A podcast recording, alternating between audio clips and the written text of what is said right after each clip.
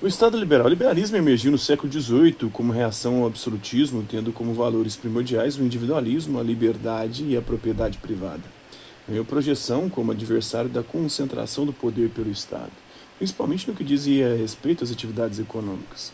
Nessa época, os resquícios feudais foram sendo extintos, enquanto o capital industrial se implantava e o trabalho assalariado tornava-se fundamental para o desenvolvimento da indústria. O Estado liberal apresentava-se como representante da sociedade, tendo o papel de guardião da ordem. Não lhe caberia intervir nas relações entre os indivíduos e seus interesses privados, mas manter a segurança para que todos pudessem desenvolver livremente suas atividades. Em sua esfera de atuação estava o trato da coisa pública, a res pública, o interesse ou bem comum, é, como os portos, as estradas, os edifícios públicos e, posteriormente, até os dias de hoje, a educação e a saúde a segurança. É, com o Estado liberal, concretizou-se assim a ideia concebida no absolutismo de separação entre o público e o privado.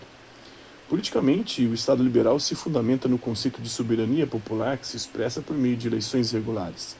Esse conceito se encontra nas constituições liberais, como a do Brasil, na qual se lê, no parágrafo único do artigo 1, todo o poder emana do povo, que o exerce por meio de representantes eleitos ou diretamente nos termos desta Constituição. Com base nesse princípio, os cidadãos votantes elegem seus representantes e estes formam o parlamento, no caso brasileiro, a Câmara dos Deputados e o Senado, que é a instituição central do Estado liberal, a expressão máxima da soberania popular. De acordo com o pensamento liberal, o Estado não deve intervir nas atividades econômicas.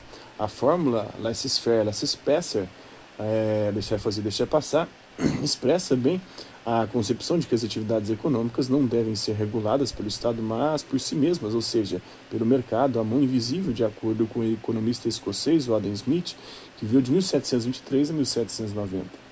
A plena liberdade para a produção e a circulação de mercadorias garantiria, conforme o pensamento liberal, o progresso das empresas e das nações, eh, contribuindo até para a paz mundial. Essas concepções do pensamento liberal começaram a ruir no final do século XIX. A intensa concorrência entre as empresas foi provocando o desaparecimento das pequenas firmas que faliam ou eram compradas pelas maiores.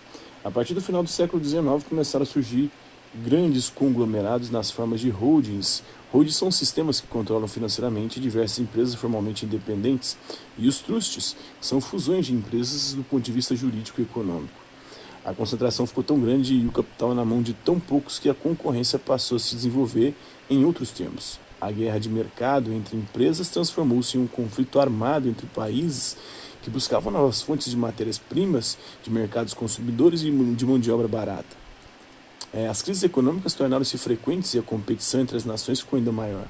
Para dar um exemplo aí, basta verificar aí que em 1875 somente 10% do território do continente africano estava sob domínio estrangeiro, principalmente europeu. Em 1900, quase toda a África estava ocupada por países não africanos.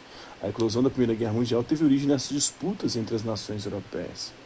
Tem o Monstro do Monopólio, uma charge de 1884 de um autor desconhecido, divulgado nos Estados Unidos.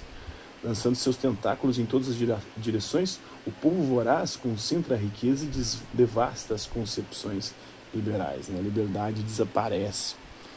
Os Estados Nacionais no século XX. Nas primeiras décadas do século XX, esgotado, esgotado pelas condições sociais e econômicas que o geraram, o Estado liberal desestruturava-se, pois o interesse dos vários grupos e classes em diversas sociedades entrava em conflito e já não se observava a estabilidade proposta por aqueles que idealizaram essa forma de Estado.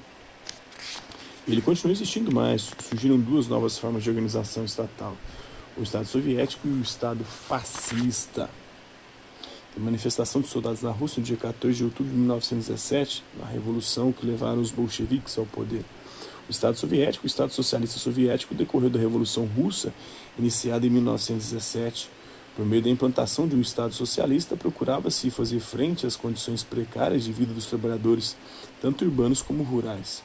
É bom lembrar que as ideias socialistas já estavam presentes na Europa havia mais de meio século e se concretizavam naquele momento.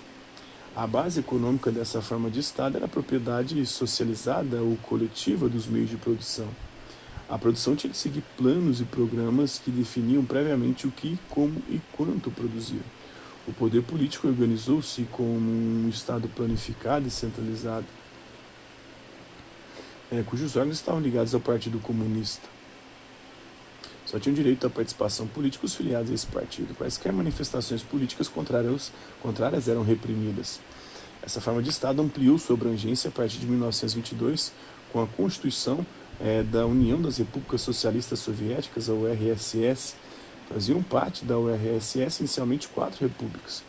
Em 1956, o Estado soviético continha 15 repúblicas unidas e correspondiam aos atuais Rússia, Armênia, Azerbaijão, Bielorrússia, Estônia, Lituânia, Geórgia, Cazaquistão, Kirguistão, Letônia, Moldávia, Tajiquistão, Turcomenistão, Ucrânia e Uzbequistão.